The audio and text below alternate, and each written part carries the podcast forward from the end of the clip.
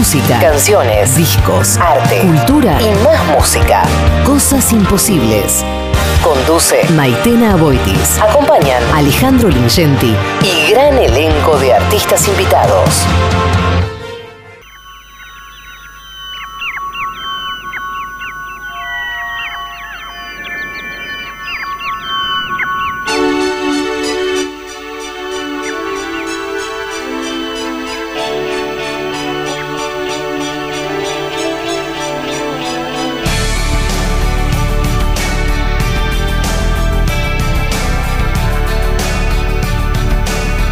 Y este fin de semana, al fin, fue la primera función, podríamos decir, el primer show de Gracias Totales, el homenaje a Soda Stereo que están haciendo eh, algunos de sus eh, miembros, Z Bossido y Charlie Alberti. Estuvieron en Bogotá frente a 30.000 personas que estuvieron presentes y ahí ahora ya podemos darnos una idea de qué va el show. Estamos hablando con Ale fuera de micrófono recordando que, bueno, habían anunciado que algunos invitados iban a estar en pantalla presentes y otros eh, iban a participar ahí en vivo. Y bueno, y después hubo revuelo también en redes sociales de algún modo de delay cuando se enteraron. En realidad, es cuando pasó, Ale? Cuando se enteraron el precio de las entradas. Automáticamente ahí eh, hubo como mucha bronca por el tema de cuáles eran los invitados y por qué, y si por qué no estar, y el tema de si no estafa o no estafa. La verdad es que por lo que estuve viendo, me pareció un show a los de estéreo, tan profesional, tan ensayado, tan perfecto, tan en ese sentido, como muy bien. Creo que es un show multimedia, lo cuento también por quienes están deseosos de saber si los voy a ver, no los voy a ver, si vale la pena, no vale la pena. Y con lo que me quedo, que creo que lo más importante es la música argentina, en este caso soy estéreo y todo lo que genera la gente. Yo no dejo de o sea, sí me, o sea, me sigo sorprendiendo en un punto, como, no sé si sorpresa la palabra, que me conmueve, me conmueve, digo, ver 30.000 personas sacadas por Soda Stereo y particularmente algunos artistas que estuvieron presentes, que se les notaba que estaban cumpliendo un sueño, artistas muy grosos, ¿viste? Y ahí como que me abre, va, nos, estaría bueno que nos abra a todos un poco la cabeza de a dónde llega la música argentina. El otro día Rodman nos contaba lo que pasaba con los Cadillacs también. Y lo que está pasando ahora también con la nueva movida de trap, lo que pasa con Paulo Londra cada vez que va ahora desde que fue a Europa y lo que pasó en España, que llena 20.000 personas de la nada. En fin, digo, un poco de cultura también para la región, para la patria grande, digamos, eh, y sentir eso es, con lo que más me quedo. Eh, algunos de los artistas que estuvieron presentes son Dárgelos, a los artistas que estuvieron presentes en el escenario, Dárgelos, Draco Rosa, a quien particularmente se lo veía muy emocionado, feliz, esto de estar cumpliendo un sueño, y Andrea Echeverria, Terciopelados, que obviamente la jugaba de local porque es colombiana, y Mon Lafarte que hizo, la verdad, por lo que vi, una una excelente performance con la canción Un Millón de Años Luz. Arrancaron con eh, Sobredosis de TV, cantado por Gustavo en pantallas. O sea, claro, a ver, es irreemplazable. Puedes poner cuántas guitarras tenés que poner para, para que pueda llegar a sonar algo de Gustavo. ¿No? ¿Cuánto, cuánto? O sea, y la voz de él. es un traje que no le queda bien a cualquiera. Particularmente lo que sucedió con Dargelos, que, bueno, cuando si ves el show solo que hizo Adrián Darge los babasónicos que eligió, tan inteligente como es, eligió Trátame suavemente de Melero, es un traje que le calzaba perfecto. Solo, ¿Cada artista habrá elegido la canción que interpretó? Y supongo que debe haber sido algo consensuado, sí, mm. consensuado. Eh, Coleman eh, hizo Hombre al Agua. Eh, el primer posteo que hizo ese mismo día dijo: Me levanté llorando, estoy muy emocionado y bueno, y se le notó, creo, un poco en lo, que, en lo que estuvo compartiendo. Leona Regui, em, de la banda Zoe, estuvo también en pantalla, digamos, suena raro igual, pero bueno, es así. Eh, Rubén Albarrán estuvo presente también de Café Tacuba. Signos de Julieta lo hizo Julieta Venegas. Y en algunas cosas quedaba raro, porque Julieta, que canta maravilloso e interpreta divino, al estar grabada, hay otro fervor en el vivo, ¿viste? Mm. Que, tal vez si, si, si no lo tenés en el video, es como raro. Claro, yo, yo suponía que el que iba a aparecer en pantalla era Gustavo Cerati, pero hubo invitados que también aparecieron por pantalla. Álvaro Enríquez. Álvaro eh, Enríquez de Los Tres. Venegas. Sí, exactamente. Bueno, Benito Cerati participó también cantando. ¿En pantalla también? Estuvo en pantalla, va a estar presente en el show de Buenos Aires eh, y estuvo tocando, va tocando, estuvo cantando Zoom que le queda, para mí le queda precioso. ¿Tenemos algo? Sí, tenemos algo de esto. Esto es, vamos a escuchar algo de Zoom. La versión de Benny.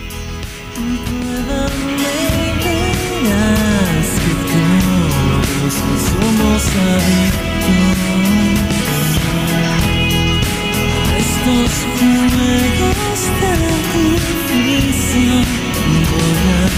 hacerte más por lo intenso lo que seduce nunca suele estar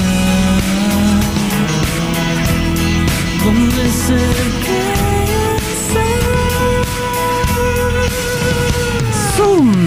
En la voz de Benito Cerati y esos agudos que. A ver, el registro que tenía Gustavo era mucho más grave, pero los agudos que tenía Gustavo son exactamente los mismos que de Benito.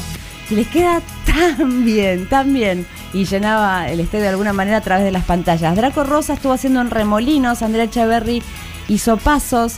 Cuando pasa el temblor en pantalla, Santa Olaya. Em, prófugos lo hizo Juanes.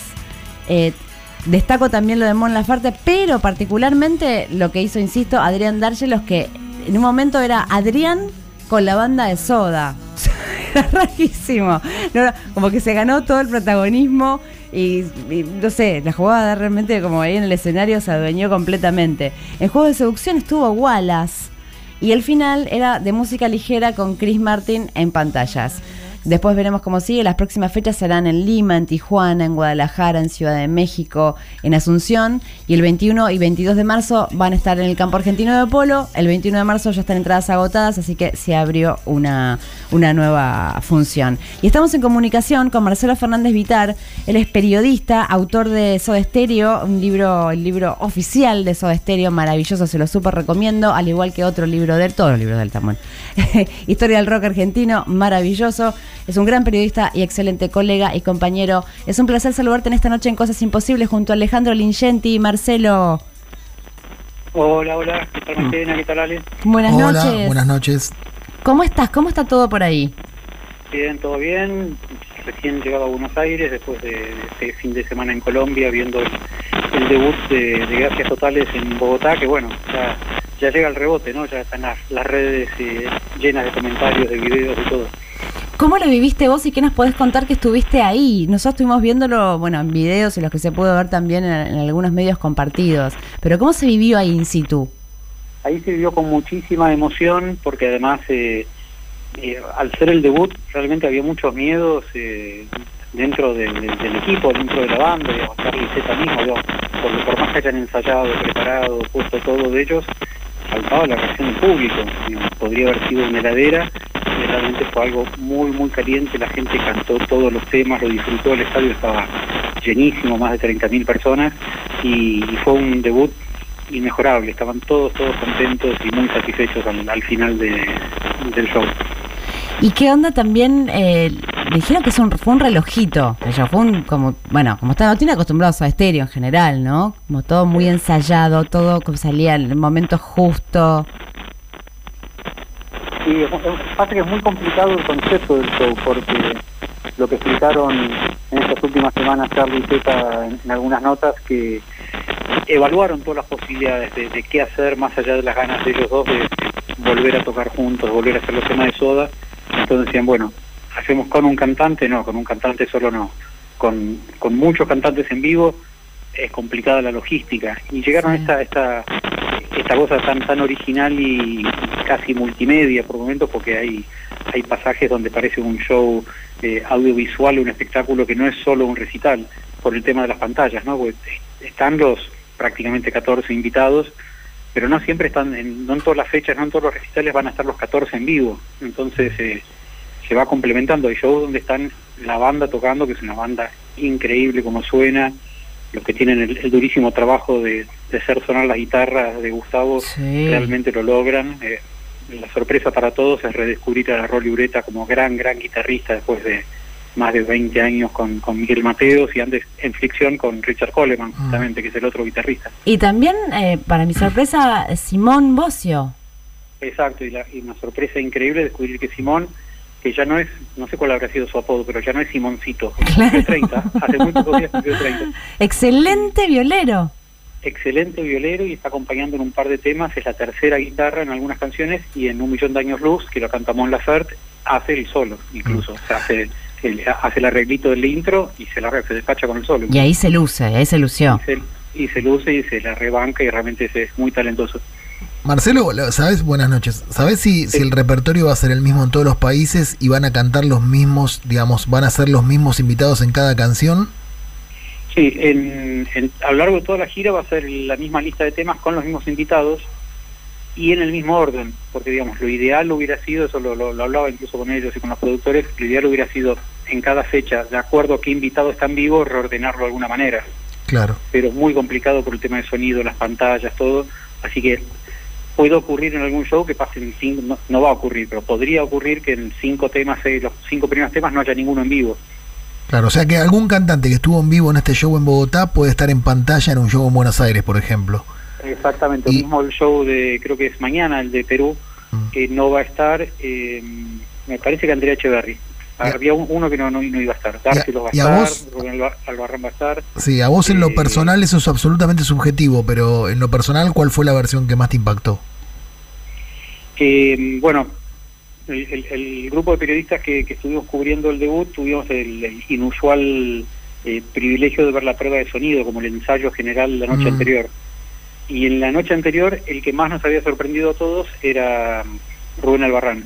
Nos parecía que levantaba muchísimo cuando aparecía en, en escena. Él canta Lo que sangra la cúpula. Pero en el show la que se llevó todos los aplausos y con, con todo con todo el carisma que tiene, que era distinto un poco al entusiasmo, digamos, que uno pone un poco más medido en la prueba de sonido, Mon Laferte. Mon Laferte fue Mm. increíble lo, lo, lo, lo bien que cantó Un Millón de Años Luz. Y creo que también le quedaba muy bien el tema. Digo, ella es muy intensa a la hora de cantar y muy expresiva y, y- y muy épica también, ¿no? Y, y eso para un millón de años luz le quedó divino. Y lo que es insólito es que hay temas que con, con la, la pantalla siguen siendo calientes, o sea, no es que el, el, el show tiene picos y bajas de acuerdo si es en vivo o, en pantalla. Hay montos de pantalla que son increíbles. Benito, por ejemplo, Sí. la versión que él hace de Zoom es impresionante y es tan lindo y tan bien pensado y con, con tanto movimiento y tantos colores el video que pobre va a tener el desafío de, de repetir eso eh, en vivo cuando lo haga en México o en Buenos Aires. ¿Y qué, cómo era la respuesta de la gente con Benito? Bien, bárbaro, bárbaro. Tiene, esto ya, ya no- a esta altura no podemos hablar de spoilers porque ya todo está dando vueltas por las redes, ¿no? Sí. Cuando aparece el cantante de cada tema, aparece el subtitulito, digamos. Aparece el nombre para el que no lo conocía, por ejemplo, tal vez en Colombia no conocían a Wallace. Entonces cuando aparece Claro. el video de Wallace, eh, es- está el nombre. Y cuando apareció Benito, la gente ya lo aplaudía antes de que apareciera el, el nombre. Ya, ya lo reconocieron. Ay, qué maravilla.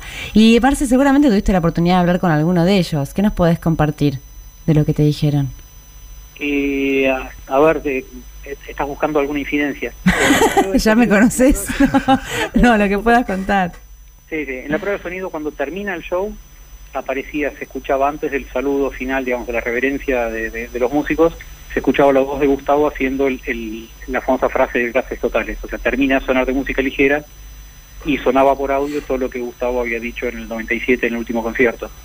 En el show no lo hicieron y les, eh, cuando ellos lo pensaron al día siguiente y lo vieron en las filmaciones del, del ensayo general les parecía que no, no les convencía y prefirieron no, no, no abusar de, de ese oso de Gustavo.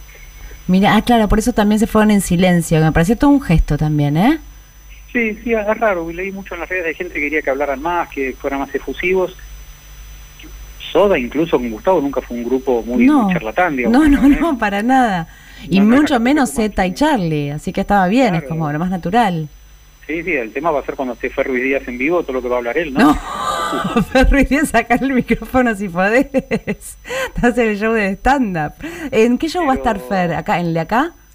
¿Cómo? ¿Fer Ruiz Díaz va a estar en el show de acá? Acá seguro, no sé si va a estar en México. Muchos artistas argentinos van a estar en el show, o en alguno de los shows de México, pues justo es el Vive Latino, así que varios van a estar allá Ah, casi de casualidad en México en los mismos días, con lo cual pueden enganchar y hacer el, el- el doblete de su participación en el festival y hacer eh, algún gracias totales.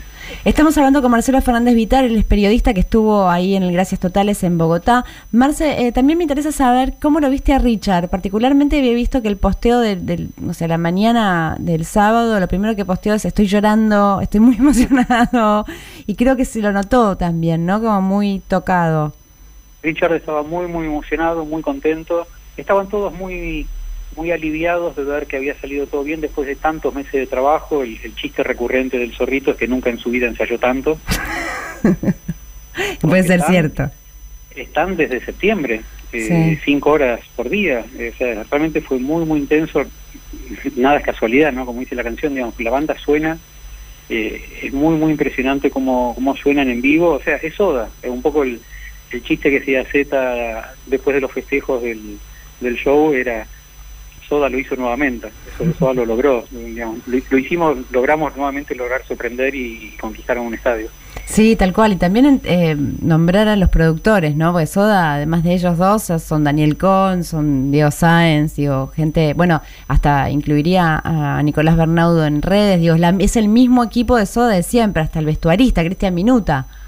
Eh, hay mucha, mucha gente de- de- del equipo, uno va caminando por el backstage y se va encontrando con gente que, que ha visto en el 2007 o en el 97. Está Marcelo Angiolini, que fue el manager histórico de los 80, de primerísima, primerísima época. Eh, así que hay bastante, bastante... Hay, un clima muy lindo, realmente hay, hay, hay- hay un, un espíritu muy, muy, muy lindo y eso, eso también se había visto en el 2007, que habían logrado armar eso eh, más allá de lo que todo el mundo decía y creía y suponía que estaban peleados, realmente había un clima muy, muy interesante. Marce, muchas gracias por esta comunicación y espero que nos encontremos pronto en algún show de estos. Dale, ya nos veremos. Maite. Un abrazo. Vale. Marcelo Fernández Vitar estuvo charlando con nosotros compartiendo un poco de lo que estuvo se estuvo viviendo allá en Bogotá. Sí, dos detalles curiosos que leí en los diarios, pero Sí. me parece que vale la pena apuntar. Primero que Adrián Taberna, histórico sonidista de- También, de, Soda claro, Stereo, gracias por musicalizó previo al show y puso Spinetta, Papo, puso música argentina, cosa que me resultó un de- detalle simpático. Hermoso. Y después uno curioso que los colombianos decidieron vender empanadas. eh, ¿Ah, sí? Claro, empanadas de carne y de jamón y queso en, en el estadio como para que sea una velada completamente argentina.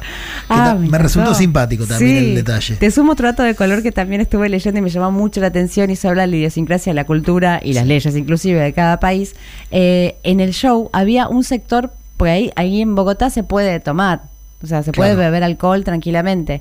Y había un sector, así como existe un sector para no fumador, existe para había un sector para gente que no tomaba alcohol. Nunca lo había escuchado. Como en cualquier país civilizado, digamos, la si es un espectáculo para mayores, está bien que se expenda alcohol y que no haya un corralito. Cada vez que veo un concierto y me dicen, anda a tomar una cerveza. Tengo 52 años, muchacho. Encerrado en un lugar de 2x2. O sea, entiendo si es un espectáculo para menores, pero como no es el caso, eh, bueno. Pero un sector para gente que no toma alcohol me Eso es rarísimo. Eso es increíble, sí. increíble. Deberían poner un sector también para gente que profesa una religión, para gente que tiene caspa. No, igual me parece buena idea que yo también no tenés ganas de estar todo el tiempo con borrachos al lado, ¿viste? No, pero Te pará, relajaste no un todo el que toma es un borracho. No, pero digo, te- te- te- un sector donde, donde justo está cerca de borde, tocó cerca de borraches. Y bueno, y decís, bueno, me voy un toque para otro lado, me rescato. Y justo Marcelo nombraba al Vive Latino. Nunca vi tanto alcohol en mi vida. O Como sea, ahí. como el Vive Latino que estaban con un carrito a las 2 de la tarde cuando arrancaba de mezcal, vendiéndote mezcal ya a las 2 de la tarde. Una cosa, pero bueno, ellos, ellos son- otra. Sí, no hay- No, pues tienen un aguante No con hay alcohol. que incidentes, no. además, ¿no? Son festivales tranquilos. No, pero también hay gente que está recontra acostumbrada a tomar a las 12 del mediodía un trago de mezcal y te sigue como si nada y lo bajan con cerveza. Pero ¿cómo hacen? Nosotros no aguantamos ni media hora. impresionante lo que, lo que logró, digamos, eh, lo que está logrando, en realidad, digamos, la estela que sigue de Soda Stereo, porque ya había sido un éxito impresionante el espectáculo de Cirque du Soleil en el séptimo día, y ahora esto, ¿no? 30.000 personas para ver un show de una banda que no tiene a su integrante principal. Absolutamente. Increíble. Sí, y con eso también es lo que me quedo, ¿no? Que lo que hablaba al principio de, de, de la música argentina llegando a todos lados y una banda, una de las bandas, porque no fue la única, pero Mm. una fundamental, que, que fue responsable también de que existieran muchas otras bandas en el resto de Latinoamérica. Y eso es nuestro, ¿viste? Y eso es algo que, que, que siempre merece ser celebrado. Así que bueno, ya saben las próximas fechas. Vamos a revivir un poco de lo que pasó. Eh, le estaba contando lo bien que estuvo Adrián D'Argelos y ustedes mismos van a poder escucharlo ahora en esta versión que obviamente es en vivo, entonces está no, no es perfecta, pero así se sienten un poco más cerca. Así sonaba Adrián cantando Trátame suavemente.